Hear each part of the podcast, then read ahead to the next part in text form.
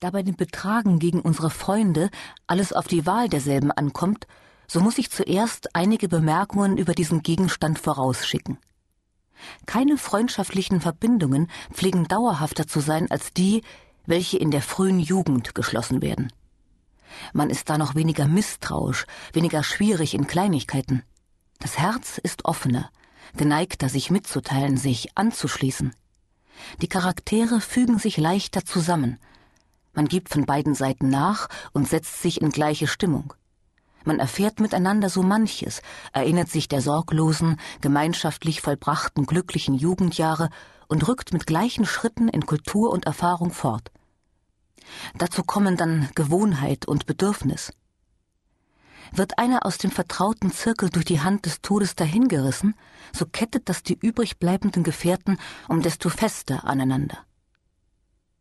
Ganz anders sieht es aus in reiferen Jahren. Von Menschen und Schicksalen vielfältig getäuscht, werden wir verschlossener, trauen nicht so leicht. Das Herz steht unter der Vormundschaft der Vernunft, die genauer abwägt und sich selbst Rat zu schaffen sucht, bevor sie sich anderen anvertraut.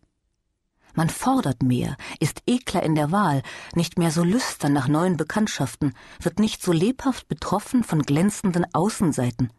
Man hat echtere Begriffe von Vollkommenheit, von dauerhaften Bündnissen, vom Nutzen und Schaden einer gänzlichen Hingebung. Der Charakter ist fester. Die Grundsätze sind auf Systeme zurückgeführt, in welche die Gesinnungen und Theorien eines uns fremden Menschen selten passen. Folglich wird es schwerer, eine dauerhafte Harmonie zustande zu bringen, und endlich sind wir in so manche Geschäfte und Verbindungen verflochten, dass wir kaum Muße und wenigstens selten Drang haben, neue zu schließen. Also vernachlässige man seine Jugendfreunde nicht.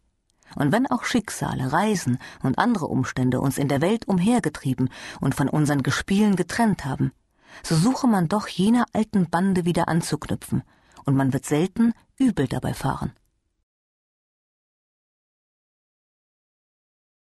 Es ist ein ziemlich allgemein angenommener Grundsatz, dass zu vollkommener Freundschaft Gleichheit des Standes und der Jahre erfordert werde. Die Liebe, sagt man, sei blind.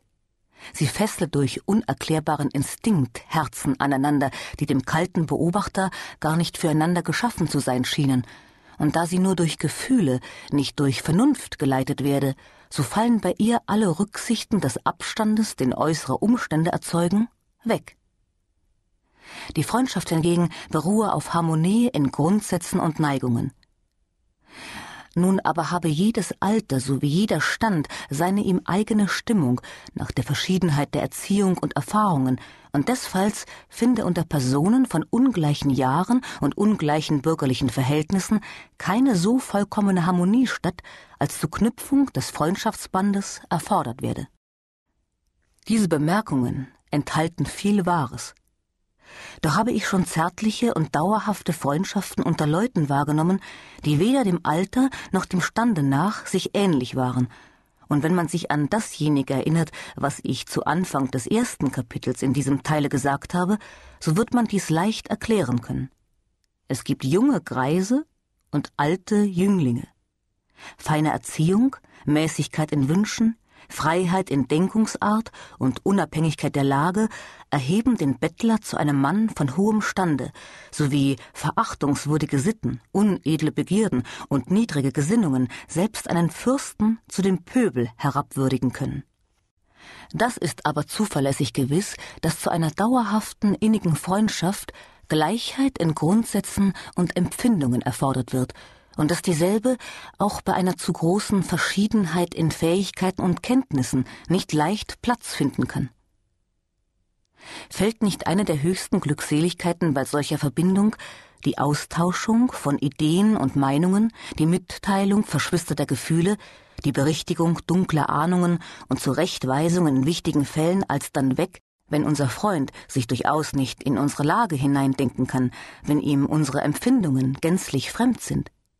Es gibt Leute, die man nur bewundern darf, an welche man immer hinaufschauen muss, und diese Menschen verehrt man, aber man liebt sie nicht, oder man verzweifelt wenigstens daran, von ihnen wiedergeliebt zu werden. In der Freundschaft müssen beide Teile gleich viel geben und empfangen können, Jedes zu große Übergewicht von einer Seite, alles, was die Gleichung hebt, stört die Freundschaft.